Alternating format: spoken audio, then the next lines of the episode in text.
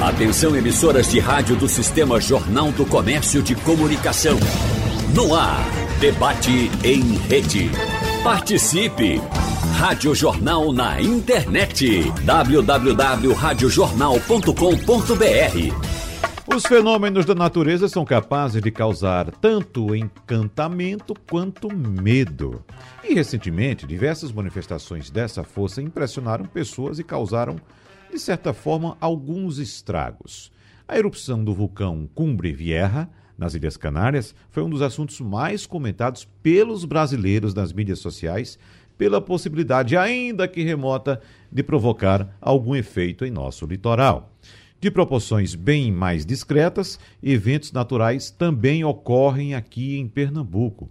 Escute só: 26 abalos sísmicos foram registrados aqui no estado de 1 de janeiro a 22 de setembro deste ano. Vou repetir: foram 26 abalos sísmicos. Então, no debate de hoje, nós vamos conversar com especialistas sobre esses fenômenos da natureza e também as ações e reações do, plan do planeta e como nós, humanos, interferimos nessas ações, provocamos essas ações. Por isso, convidamos para essa conversa o professor e geógrafo Lucivânio Jatobá. Professor Lucivânio, mais uma vez, muito obrigado pela sua presença aqui em nosso debate.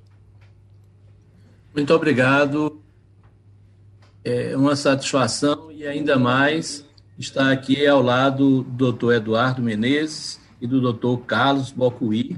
São pessoas de muito conhecimento sobre a questão ambiental e, em especial, sobre os temas que vamos debater hoje. Obrigado pelo convite. Obrigado Wagner. pela presença. E deixa eu dizer aqui que o doutor Eduardo Menezes é professor do Departamento de Geofísica e técnico do Laboratório Sismológico Sim. da Universidade Federal do Rio Grande do Norte e está com a gente também nesse debate. Seja bem-vindo, professor Eduardo Menezes. Um abraço para o senhor, bom dia. Boa tarde a todos, né? Boa tarde todos os convidados aí, para a gente ter um prazer estar participando e discutindo é, esse assunto que é tão importante né, nas nossas vidas, principalmente em áreas é, que as pessoas sentem né, esse efeito da, da Terra, né, quando ela treme e assusta um pouco. E a gente está aqui exatamente para passar essas informações é, de uma forma simples, para que as pessoas entendam que é um fenômeno da natureza, né, e a gente tem que aprender a conviver com eles. Não. Nem por isso a gente vai deixar os nossos lugares porque a Terra treme. Sem dúvida. A gente recebe também, com muito prazer, com muita honra e satisfação, o presidente do Instituto Brasileiro de Proteção Ambiental, o PROAN, Dr. Carlos Bucuí. Presidente, seja bem-vindo, bom dia, muito obrigado por aceitar o nosso convite. Bom dia, muito obrigado. É um prazer poder participar desse debate com o doutor Lucivânio e o doutor Eduardo, eh, que são referências nas suas áreas, não é? E é muito importante que essas questões referentes a percepção da sociedade sobre os fenômenos naturais ela seja debatida pelos meios de comunicação para que as pessoas tomem conhecimento se elas podem fazer alguma coisa, como elas devem se comportar, enfim, é muito importante que você tenha um processo de comunicação referente às questões que envolvem o interesse da sociedade. Parabéns pelo evento. Muito obrigado. A gente começa o debate exatamente com o senhor, doutor Carlos Bocuí, porque nós estamos discutindo já há algum tempo, evidentemente, a questão da proteção ambiental e das agressões que, inclusive, nós, ou até mesmo, principalmente nós, brasileiros, cometemos contra o meio ambiente. Já trouxemos aqui o professor Lucivano Jatobá para conversar muito a respeito das mudanças climáticas e dos problemas que essas mudanças têm causado ao nosso país, ao nosso povo, mas em relação a esses fenômenos naturais, quando se fala, por exemplo, em abalo sísmico aqui no nosso agreste, quando se fala na erupção de um vulcão, o que é que a proteção ambiental tem de relação com esses fenômenos ou de que forma a, a, a proteção do meio ambiente pode ajudar a minimizar esses efeitos, professor Carlos? Olha, eu acho que essas, esses fenômenos extremos, que são de origem sísmica, eles são diferentes daquilo que a gente tem como é, eventos provocados pelo homem, que são as mudanças climáticas, né? que são o efeito da transformação do planeta em função do lançamento de gases de efeito estufa. Né? É, é progressivo, é um fato que ele vai provocando eventos extremos, mas é uma questão gradativa que nós já estamos imersos nesse processo, né? É, agora, eu acho que nas questões referentes a abalos sísmicos, por exemplo, o doutor Eduardo pode responder com muito mais propriedade, porque é da área, é, são questões de gerenciamento de risco, né, de áreas onde você tenha esses fenômenos como possíveis. Então, é importante que tenha planos de contingência, que você tenha planejamento para que a sociedade não fique é, vulnerável ou despreparada diante de tais eventos, quando é possível prevenir. Né? Uhum. Mas é muito importante fazer essa distinção do que é um evento natural, episódico, que acontece né, por um efeito é, da, da, própria dinâmica é, terrestre, né, é, e de outros que são provocados pelo homem, como é o caso das mudanças climáticas. Professor Carlos, o senhor está em qual região do Brasil agora? Como? O senhor está em qual região do Brasil agora? Ah, eu estou em São Paulo. Está em São Paulo. Doutor Eduardo Menezes, acredito que esteja no Rio Grande do Norte, não é isso? Exato, estou aqui. No Natal, Rio Grande do Norte. Laboratório. Capital Potiguar. Agora, professor Lucivânio Jatobá, que está aqui no Recife, me chamou muita atenção a repercussão dessa possibilidade, claro, muito remota, de ocorrência de um tsunami no litoral brasileiro, sobretudo no litoral nordestino, por causa da erupção do vulcão Cumbre Vieja, lá nas Ilhas Canárias. E a repercussão foi tão grande que a gente acompanhou todo o Brasil comentando, professor Lucivânio Jatobá. De fato, é, é, essa repercussão faz sentido ou tem um pouco aí de sensacionalismo que as próprias pessoas, os próprios integrantes das mídias sociais começam a, a, a promover? Bom, é, essa questão realmente deixou muita gente com ansiedade e até com uma angústia muito forte, né? porque não é brincadeira, um tsunami acontecendo numa região de planície, 8 metros, 10 metros, 0 metros de, de altitude, e numa área cheia de estuários aí, não é uma coisa muito tranquila. Mas veja bem, inclusive nós alertamos para que a população tivesse calma, porque era uma possibilidade, né?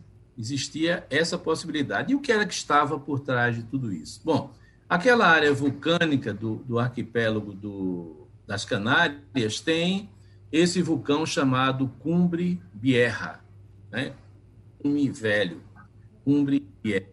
E esse vulcão estava dando sinais de uma retomada de sua atividade. E depois o doutor Eduardo Menezes, que é especialista na sismologia, vai acho, colocar aqui com mais propriedade do que o que eu vou dizer agora. Mas vejam, então começaram a surgir sucessivos abalos sísmicos. Chegou a 7 mil, segundo dados que eu tive lá de La Palma, Las Palmas, que esses sismos atingiram a cifra de 7 mil. É muito sismo em uma semana, praticamente. Então, estava claro que iria acontecer um fenômeno magmático eruptivo de forte intensidade era um, um prenúncio. Bom, mas esse não é o problema. A erupção em si, ela não seria capaz de provocar um tsunami aqui na costa nordestina ou até os Estados Unidos. A erupção. Contudo, o que os geólogos espanhóis estavam alertando já há muito tempo, há décadas, é que nesse vulcão Cumbre Vieja existe um bloco que está falhado, que possivelmente de uma erupção gigantesca pretérita.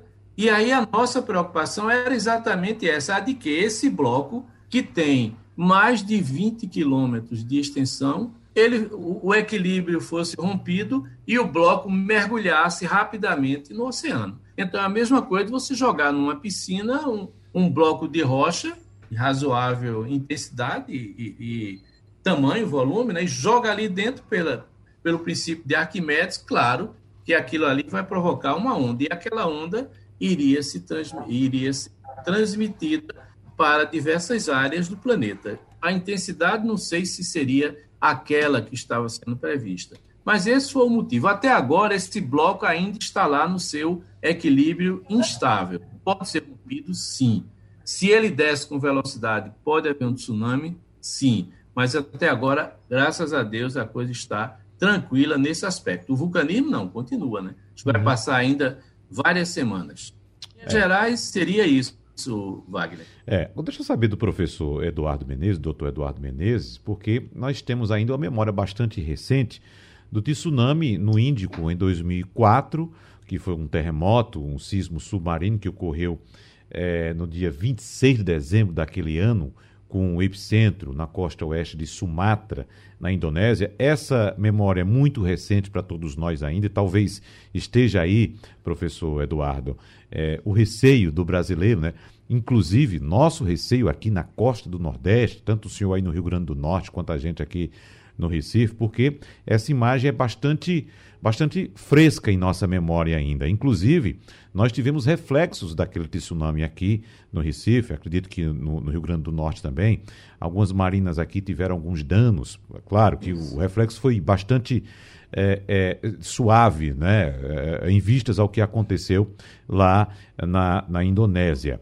Mas nós temos um, um, um, um relato também de um tsunami que ocorreu no Brasil no ano de 1755, mais precisamente. Inclusive, esse foi esse registro foi feito através de um estudo realizado no ano de 2020 pela Universidade Estadual do Rio de Janeiro, afirmando que o Brasil já foi atingido por um fenômeno dessa natureza e, é, nesse caso, ao contrário dos tsunamis mais conhecidos, isso teria sido causado por um terremoto muito forte que sacudiu a capital de Portugal, Lisboa, naquele ano, em 1755. Lá, uh, do outro lado do Atlântico, e bem próximo, inclusive, onde está havendo a erupção do Cumbre Vieja neste momento. Mas o que é que o senhor diz a respeito desses fenômenos? Estamos, de fato, uh, distantes de uma ocorrência dessa natureza, professor Eduardo? É, vamos aqui por parte, né, aproveitando aí o que o doutor Carlos falou, doutor Lucivano falou, né, tem uma série de, de parâmetros né, que tem que ser levado em consideração na atividade sísmica. Né? Então, vamos começando por parte aqui. Vou tentar juntar é, as, as, duas informações fornecidas pelos doutores e com, fazer uma composição aqui para que seja entendível é, no que se tem do estudo de sismologia. Né? Então, é, começando pelos eventos sísmicos né, que vem ocorrendo aí e sendo divulgado no estado de Pernambuco, como em outros estados também do Nordeste. É, o Brasil, em geral, ele tem terremoto em vários lugares, é, mas a gente concentra só aqui no Nordeste mais de 60% de toda a atividade sísmica é, que a gente tem no país. É, o laboratório, né, eu estou no laboratório mais de 30 anos e acompanho é, esses eventos, e ao passar do tempo, né, houve uma, uma é, disponibilidade de, de, se colocar mais equipamentos ao longo do tempo no campo, né, nas áreas é, que ocorrem esses tremores. E com isso vem à tona né, um número muito maior de, de dados, de eventos que são registrados e são divulgados, o que no passado não tinha. Na realidade, a gente, numa escala geológica, a atividade sísmica ela sempre existiu, né? Só que nos anos mais recentes, depois do advento da, da, dessa tecnologia do, a informação chegar muito rápida, é, as estações elas transmitem os dados, os dados em tempo real. E isso faz com que a gente tenha essa informação e passe para a sociedade, né, para a área científica também, é, com muito mais facilidade. E nos ajuda também a entender é, como é que está se processando né, esse fenômeno. Então, em Pernambuco, nós temos várias áreas, Caruaru é uma das principais, onde a gente tem tremores de terra com frequência. Historicamente, né, Caruaru é, tem recorrência de tremores até na ordem de magnitude 4, né, que já é um tremor de terra que provoca é, alguns danos estruturais, e por estar próximo também de uma área urbana, isso, de certa forma, traz riscos. Né? A gente sabe que um tremor mais forte ele pode danificar a estrutura, desabamento de, de objetos e provocar acidentes. Né? Graças a Deus, no Brasil, é, a gente só tem um caso é, de morte né, de um ser humano provocado por um tremor de terra que foi em Minas Gerais. Teve um tremor de magnitude 5 e Montes Claros, né? E esse tremor, houve um desabamento de parede de uma casa que estava bastante é, deteriorada e provocou a morte de uma pessoa. Em outras regiões do Brasil, por exemplo, no Nordeste, o maior tremor que a gente tem conhecido, é o em Pacajus, em 1980, que chegou a magnitude 5.3. É, pela ordem de grandeza, esse tremor, com a sua intensidade, ele foi sentido em alguns prédios no Maranhão. Né? E aí depois vem João Câmara, em 86 e 89, com tremores na ordem de 5, 5.1 e 5.0. Depois desse aí, nós tivemos outros eventos menores, mas esses aí representam os maiores que a gente tem no Nordeste. E, como o professor Carlos falou, é, em cima dessas informações, desse acompanhamento desses estudos, né, vem exatamente é, as ideias de que se tem que ter cuidado nos planos de contingência, né? É, as defesas civis do Brasil, elas hoje têm uma, uma, uma, preparação muito melhor comparada anos atrás, né? Inclusive, em 86, quando a gente começou a trabalhar, não se tinha muita noção né, de, do que se fazer. Lógico, a gente tinha relatos de tremores de terra que ocorriam em outras partes do planeta, mas numa intensidade muito maior é, comparado aos tremores que a gente tem no Brasil. Né? Os tremores que a gente tem no Brasil são na ordem do máximo de 5, né, que é, a gente se baseia em cima de dados estatísticos do que a gente realmente conhece, a gente, a gente sabe que pode ocorrer, mas não tem como mensurar. Tremor de terra, infelizmente, não se consegue prever ele em nenhum lugar do planeta. Né? Então, partindo desse princípio que a gente não tem como fazer essa previsão, então é feito todo o monitoramento e é feito um trabalho é, de orientação nessas regiões que a sismicidade tem uma frequência maior, que a gente consegue é, classifica como região sismicamente ativa, né?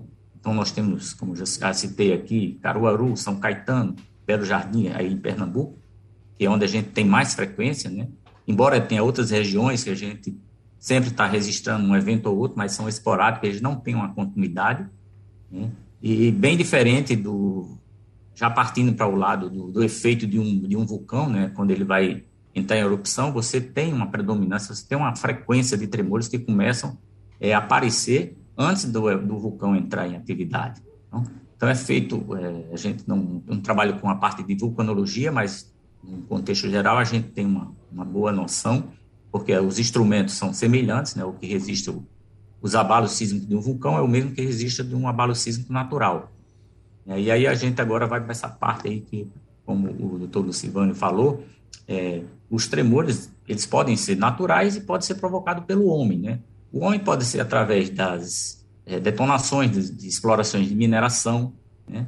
E é, algum é, teste também nuclear, hoje não se faz mais teste nuclear, mas algum tempo atrás se fazia teste nuclear e os equipamentos eles eram usados exatamente para fazer a identificar o local onde havia os testes e, a, e mensurar a energia liberada por essas detonações. Né? Você tem uma ideia, um tremor de magnitude 5 equivale a 20 vezes a, a, a, a energia gerada por Itaipu. Aí, se você acumulasse isso aí tudo num momento e você detonasse, o equivalente a uma magnitude 5. É, e essas atividades, elas como elas natural são exatamente provocadas por falha geológica que entra em atividade devido a pressões que é, são exercidas no interior da terra, da terra nessas rochas e provoca esses movimentos. Isso é um, um, um contexto ainda é como se ainda tivesse a gente ainda numa, num processo de, de formação, né, devido aos afastamentos dos continentes. Né? Muita gente quando fala em tremor de terra sempre fala em, na, nas placas, na, placas tectônicas, são os tremores das placas tectônicas. Na realidade, é, a gente está intraplaca, a gente está no meio dela, né, na parte continental. E os grandes terremotos, de fato, ocorrem na parte de borda, né, no separamento delas, no encontro delas. Por exemplo, entre o Brasil e a África, nós separamos, né, essas placas sul-americanas com a sul-africana, ela está separando. Nós temos quase que diariamente tremores nessa área, entre o Brasil e a África, com magnitude de 5,5, 6 mas eles não provocam as ondas, os tsunamis, em função do tipo de movimento que ocorre. Por exemplo, entre o Brasil e a África, os movimentos são transcorrentes. As falhas, elas praticamente elas deslizam uma em relação à outra. O grande perigo, né, como no caso lá de Kobe, foi que o movimento foi subducção, ou seja, às vezes você tem um mergulho de uma placa em relação a outra, no caso do Brasil e na parte do Pacífico, né, do Chile ali, né, você tem o, o Pacífico entrando embaixo do, do continente sul-americano. Então, você tem grandes terremotos, e naquela região do Acre até a gente resiste a alguns eventos, mas as profundidades ali vai a 500, 500 quilômetros de profundidade. Então, são bem profundos. Naquela parte de cobre, o que foi, foi um deslocamento quase que vertical, né, de um bloco em relação ao outro, e aí sim gerou essa onda que se propagou aí a, a centenas, milhões de, centenas de quilômetros, né, chegou inclusive até na costa brasileira. Em relação a esse vulcão lá na, nas ilhas, é, que está sendo Canária, né, que está hoje, tem vários fakes, semana passada eu fui bombardeado de questionamento, querendo saber realmente se ia ter essa onda, se ia vir, é como o professor Silvano falou, é, as pessoas às vezes, elas parece que querem que a coisa aconteça no, na sua pior situação, né? Uhum. É, isso é um fato que já ocorreu no passado, né? Há uns 10, 15 anos atrás, eu estava trabalhando até fora do Brasil e surgiu essa, o vulcão tentou entrar, mostrou-se que ia entrar em erupção e aí surgiu esse, essa conversa que ia deslocar uma parte lá da ilha e em direção ao mar ia gerar essa onda. Mas nem os próprios vulcanólogos, né, que estudam isso aí, já existem vários artigos, mas são muitos parâmetros que são levados em consideração para você fazer uma previsão e saber exatamente qual seria o efeito. Existe até cálculos matemáticos que eh, se faz para poder eh, mensurar o poderia ser um desastre dessa ordem de grandeza mas nada é comprovado, ninguém sabe exatamente é, qual o nível, vamos supor que houvesse um deslocamento, mesmo da metade daquela ilha na direção ao mar, é, como é que seria esse deslocamento? Ninguém tem como nem prever. Pode ser uhum. lento e pode ser uma coisa mais rápida que vai geralmente gerar uma onda, mas qual é a proporção que essa onda vai chegar aqui? Qual é a, a intensidade dela? Isso aí é uma coisa que ninguém sabe. É uma coisa muito remota, né? a gente, lógico, não vai descartar porque é da natureza. Da natureza ninguém duvide nada que pode acontecer o que mais a gente, menos a gente imagina. Mas é uma, a probabilidade é muito pequena e mesmo que haja é, até essa onda chegar aqui, a gente vai ter algumas horas, né? Que vamos supor, caso ocorra tudinho. Hoje o Brasil está bem monitorado com estações sismográficas. Lógico que a gente não vai conseguir chegar com essa informação toda a costa, principalmente a parte norte, nordeste e norte, né? Porque a parte sul vai sentir alguma coisa de, de efeito, vai mas é, a probabilidade maior né, de efeito catastrófico, vamos supor assim, de ondas maiores, seria a parte nordeste do Rio Grande do Norte para cima, né, pegando parte do norte, ali na América Central também, porque praticamente de frente. Mas isso é uma coisa muito remota. Então a gente, é, não que a gente não acredite, mas a gente tem que, de certa forma, ser consciente que não é também dessa forma que foi criado, se criou o, o dragão, né, o monstro, poderia ser uma onda dessa. É, a gente tem no passado, é, historicamente, por exemplo, no Rio Grande do Norte existe, no Natal principalmente, tem um rio, Rio Potengi, isso no século passado, né, existe relatos que houve um, um tremor grande, provavelmente esse lá de, de, Portugal, né, que assoreou o rio e deslocou o, o porto de Natal, que era na cidade de Macaíba, né? Hoje não é mais porque foi assoreado esse rio, exatamente provocado por, por uma onda que entrou é, de rio adentro né, e aterrou, é, viabilizando a entrada de navios. Hoje o Porto de Natal é, é logo no início do rio, mas isso aí pouca gente sabe, mas está na história, né? foi relatado. Tal. É. Em algumas áreas que a gente também tem visitado, tem estudado ao, ao longo desses 30 anos aqui no Nordeste, tem encontrado muitos desses, dessas informações de tremores fortes que já ocorreram no passado que naquela época não existia instrumento, né, ficava relatado através dos jesuítas, dos padres, eram os que eles tinham geralmente aqueles diários que faziam as suas anotações. E essas informações demoravam muito a chegar. O Recôncavo Baiano também é palco desse tipo de, de eventos que ocorreu no passado. Né? A gente, o ano passado eu tive aquela região do Recôncavo também, que ocorreu um tremor de magnitude 4.3, que afetou bastante algumas estruturas lá em Amargosa. E até então eu não tinha muito conhecimento é, daquela área, só depois que eu tive ah, fazendo um estudo, fazendo um levantamento histórico também, e a gente ficou sabendo que desde 1700, 1600, existia relatos de terremotos, tremores fortes né, naquela região. É. Então, num contexto geral, é, a sismicidade ela sempre existiu, ela sempre vai existir. O grande problema é que a gente tem que se preparar, né, principalmente nessas áreas que a atividade ocorre nas áreas próximas às urbanas, né, que as estruturas, né, todo esse plano de contingência, é, a parte de estrutura, não só da parte de construção de casas e prédios, mas ah, os investimentos na área de indústria, por exemplo, as grandes barragens, hoje elas têm monitoramento para isso aí, porque quando você vai é, construir uma barragem, você tem que fazer um estudo prévio para saber se naquela área realmente teve tremor de terra no passado, porque aí a, as estruturas elas sofrerão é, cálculos diferenciados para uma área que você não tem atividade. Então, são coisas que têm que ser levadas em consideração. É muito importante essa parte do monitoramento, essa parte da instrumentação e a parte, lógico, do conhecimento é, de pessoas que dão, vão dar continuidade a isso aí e fornecer esses dados para que a gente tenha, pelo menos é, na, na teoria e até na aplicação prática, uma segurança maior no caso de uma ocorrência de um evento de maior proporção. Saber agora do professor Carlos Bucuí como é que ele avalia esse comportamento dos brasileiros, nesse caso da possibilidade, mesmo que remota, muito remota, de um tsunami atingir a nossa costa, esse é, reflexo que houve no Brasil, toda essa preocupação tão grande com algo tão remoto, professor Carlos. Se há tantos anos os senhores especialistas em proteção ambiental vêm alertando sobre os efeitos do clima na vida das pessoas e as pessoas não dão tanta importância como deram a um evento muito remoto, né? Uma um, um, as consequências que estão ocorrendo agora, que estamos passando agora, com ondas de frio intenso, com ondas de calor intenso, com falta d'água para geração de energia, as pessoas não dão tanta atenção, mesmo sabendo, mesmo sendo informadas, melhor dizendo, de que a situação pode piorar daqui para frente. Como é que o senhor avalia essa situação, doutor Carlos? Está fechado seu microfone, por favor, abra seu microfone. Agora. Olha, é, eu acho que essa, essa questão da informação à população e da formação da população também com relação às mudanças climáticas é uma questão muito importante, porque os fenômenos naturais, eles sempre ocorreram, por exemplo, secas, né? tempestades. Então, você tem na história da sociedade a incidência desses fenômenos que aconteciam, por exemplo, secas extremas a cada 50 anos.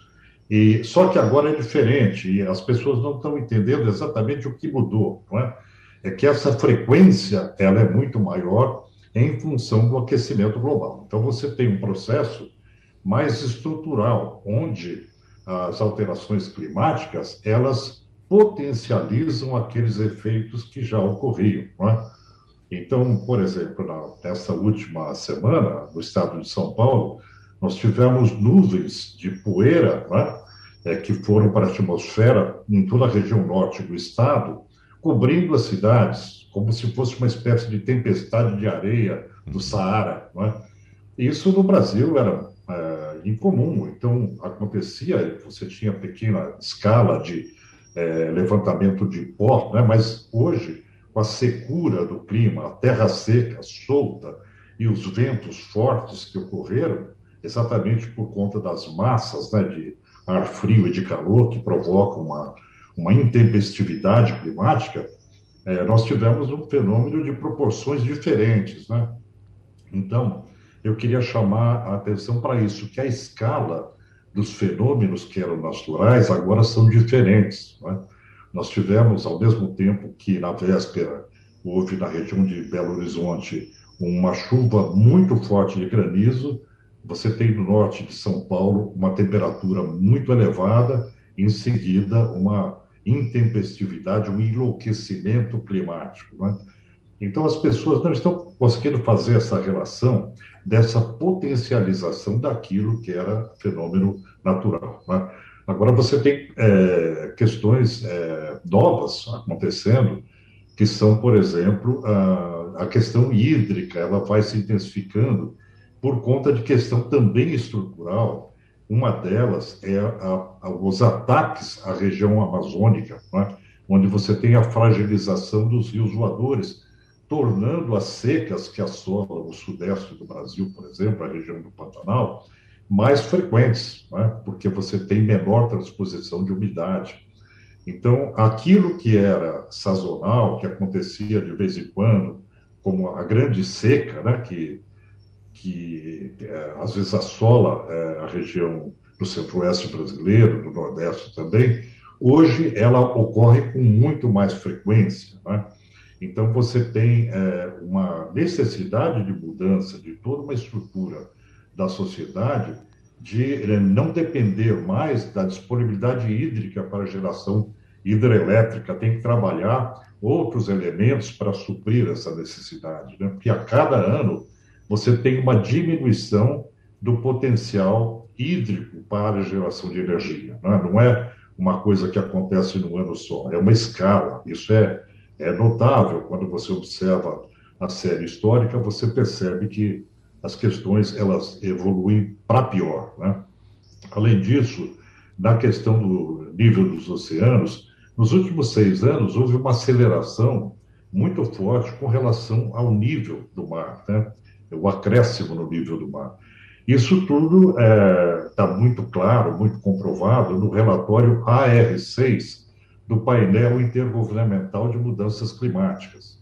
Agora, é muito importante fazer uma distinção entre o que a ONU diz, através do painel intergovernamental, a preocupação com relação ao atingimento de 1,5, 2 graus até 2100, que seria o ideal para a humanidade, e a realidade que ocorre na plataforma é, sul-americana, no continente sul-americano, onde você já tem 1,7 graus de temperatura média continental. Né? Enquanto se luta para manter 1,5 médio global, nós já estamos com 1,7. E o Nordeste, pelos dados do INPE, já atinge 2 graus de temperatura média pós-revolução industrial. Ou seja, nós temos um, já um acréscimo de temperatura considerável, e isso provoca um desequilíbrio climático, provoca um desequilíbrio é, na, para a elevação dos oceanos, né? É, que são questões que têm que ser trabalhadas desde já para que a gente não tenha no futuro é, uma impossibilidade financeira de fazer frente para essas questões. Né? A questão climática ela é tão estrutural, é tão transformadora, que ela pode levar a um ponto de que a sociedade não tenha recursos para fazer frente a isso. E o que é pior é a vulnerabilidade que isso gera social e ambiental. Né? Então, o grande desafio é como pro, é, você prover segurança exatamente para as populações mais vulneráveis, aquelas que não têm recursos. Então, aquelas que habitam de forma precária, habitações precárias, sem segurança, em encostas, né? em fundos de vale, onde você tem áreas sujeitas a inundações. Né? Então, essa preocupação de que o Brasil estabeleça um programa vigoroso de adaptação às mudanças climáticas é muito importante hoje. Infelizmente, nós temos um governo praticamente negacionista, não é? que não caminha nesse sentido, até mesmo é, tendo se recusado a sediar a Conferência do Clima em 2019. Né? Então, é, é importante dizer que nós temos que, frente às mudanças climáticas, assim como na questão sísmica, é preciso você ter aspectos preventivos quando você percebe que algumas regiões são muito vulneráveis. Na questão climática, você tem que ter uma política de proteção a essas populações. Né? E aí, é, o que se coloca hoje é um modelo de governança frente à emergência climática. Por exemplo, na questão da água, no manejo da água para o Brasil em geral, nós que tipo de governança é necessária para que a gente consiga que o governo atue de forma transsetorial, através de todos os setoriais, para exercer essa efetiva proteção né, e prevenção com relação a recursos hídricos. Né? Uhum. Vamos tomar por base uma região metropolitana como São Paulo, é, a macro metrópole de São Paulo, 190 municípios, dependendo praticamente de uma mesma base hídrica que está diminuindo ano a ano. E com a perda da transposição de umidade da Amazônia, você tem a, a possibilidade de contar com 30%, 40% menos água no futuro. Né? Então, todas essas questões são muito importantes e elas demandam políticas preventivas, né? uma governança específica, transsetorial para a água, através de uma política que possa trabalhar todos os setoriais de governo, né? a lei de uso e ocupação do solo, para alguns lugares, lugares, a questão do reflorestamento, muito necessário para você conseguir manter uh, aquíferos, nascentes, etc. Então, é, tematicamente, nós podemos nos estender aqui por horas falando quais seriam as políticas necessárias para manter os elementos essenciais à nossa sociedade, à vida da nossa sociedade, das nossas cidades, manter os serviços essenciais, proteger as comunidades é, e, e, aí por diante. Professor Lucivano Jatobá, o professor Carlos Bucuí falou, lembrou, na verdade, para a gente desse dessa anomalia que foi essa quase tempestade de areia lá no sudeste do Brasil. Falou também da falta d'água, que traz outros problemas além da geração de energia, né? Problemas localizados para o turismo, para a pesca, para a economia local de vários municípios que ficam ali no entorno daqueles mananciais. Agora, vamos lembrar também que nós recebemos um alerta recentemente acerca de uh, ondas, ondas relativamente altas aqui no nosso litoral, passando aí da casa dos, dos 3,5 metros de altura, professor Luciano Jatobá. É, está tudo dialeticamente relacionado, né? É, aquela tempestade de areia e essas ondas que estavam sendo previstas pela, pela Marinha, inclusive, que emitiu um alerta, tem uma relação. Vamos ver se a gente decifra rapidamente essa relação. É o seguinte: nesses dias da semana passada, nós tivemos uma intensificação de um centro de altas pressões em cima do Atlântico, chamado anticiclone semifixo do Atlântico Sul. Veja bem, eu acompanhei a semana inteira esse fato e chegou um momento que a pressão chegou a 1.038 milibares. É uma pressão muito alta. Por outro lado, o continente, o interior do continente, estava com a pressão mais baixa. Então, houve aquilo que nós chamamos em climatologia de um gradiente barométrico mais intenso. Toda vez que esse gradiente barométrico, ou seja, essa diferença entre a máxima e a mínima é muito forte, os ventos também são muito fortes. Eles são diretamente proporcionais a isso.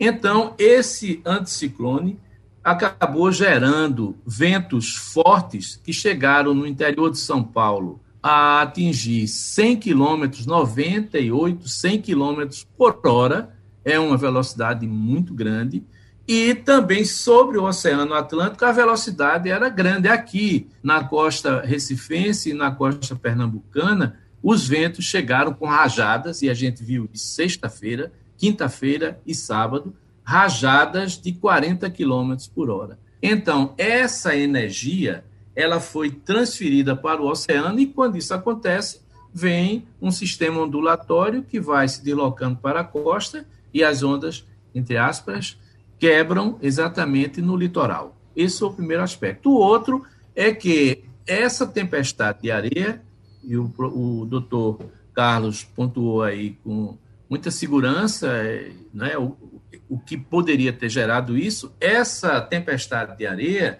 ela decorreu de quê? Primeiro, da intensidade desses ventos. Mas os ventos poderiam ter essa velocidade ou até mais e não ter acontecido uma tempestade de areia.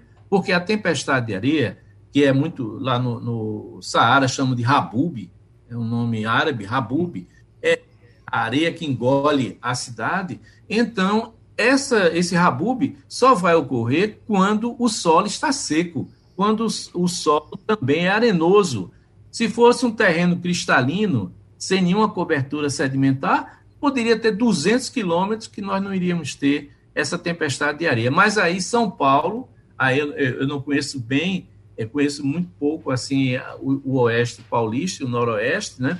Mas eu acredito que a degradação ambiental deve estar com uma intensidade preocupante, porque esses ventos encontraram solos desnudos, quer dizer, sem a cobertura vegetal, e aí, com essa energia dos ventos, a energia eólica, os sedimentos levados e provocou uma coisa que eu tenho 43 anos de estudos de climatologia e não tinha conhecimento de fato com aquelas dimensões como o que nós verificamos nesses dias lá no estado de São Paulo. Então é isso, a natureza é um sistema dialético de relações e que a gente não pode desconhecer essas relações, porque senão vamos pagar muito caro. O exemplo é aí que o doutor Carlos também chamou a atenção para os chamados rios, rios voadores ou a zona de convergência do Atlântico Sul, essa zona de convergência que provoca as necessárias chuvas para o centro centro-oeste, sudeste e até uma parte do sul, essas chuvas são decorrentes da relação entre a cobertura vegetal amazônica e o ar atmosférico. E aí, se você começa a tocar fogo de forma proposital nas florestas, começa a degradar, etc., o vapor d'água que iria deixa de aparecer né, no ar. Então, uhum. nós vamos ter um déficit hídrico e é isso que está justificando também a, a carência hídrica que o Sudeste vem atravessando nesses dias. Muitas informações, mas infelizmente nosso tempo já voou, já se esgotou. E só para encerrar, eu quero Claro, já agradecer aqui ao professor Carlos Bocuí, ao professor Luciano Van Jatobá. Eu só queria uma palavrinha de 30 segundos agora, por, por favor, doutor Eduardo Menezes, para saber quais são os cuidados que o nosso povo aqui do Agreste deve ter em relação a esses abalos sísmicos que nós acompanhamos já aqui historicamente há tanto tempo. A gente sabe que quando a gente vai no Chile, a gente tem abalo sísmico todos os dias, no Japão tem todos os dias, mas são povos, tanto o chileno quanto o japonês, são povos já habituados e preparados para as situações. Nós precisamos aqui nos preparar também para esse tipo de situação. 30 segundos, por favor, doutor Eduardo. É, na realidade, é, nós já esse trabalho que é feito, né, do monitoramento, já é uma preparação, né? A orientação é a coisa mais importante, né? A informação correta, é, essas instruções que a gente tem passado junto com o pessoal de Defesa Civil e o acompanhamento, né? A população pode ficar tranquila que tremores na ordem de grandeza que ocorrem nessas regiões, lógico que assustam, né? Mas eles não são catastróficos comparado a outras regiões do planeta. A população pode ficar tranquila, que é mais a questão do susto mesmo, e a gente está aí acompanhando, o laboratório está né, tá disponível tá, para é, esclarecer qualquer que seja a informação que venha trazer dúvida à população, e a gente está sempre presente aí dando essas informações. Bom, nosso compromisso aqui é, em breve, marcar outra conversa dessa, outro encontro, porque é um assunto importantíssimo. Nós precisamos, de fato, tirar essas dúvidas da população. Então, professor Eduardo Menezes, do Departamento de Geofísica e técnico do Laboratório Sismológico da Universidade Federal do Rio Grande do Norte, muito obrigado pela sua participação. Da mesma forma, o presidente do Instituto Brasileiro de Proteção Ambiental, o PROAN, Carlos Bocuí, e o professor geógrafo Lucivânio Jatobá. Muito obrigado pela participação de todos no debate de hoje. E você que nos acompanha, um abraço abraço a todos e até a próxima. Sugestão ou comentário sobre o programa que você acaba de ouvir, envie para o nosso WhatsApp 99147 8520.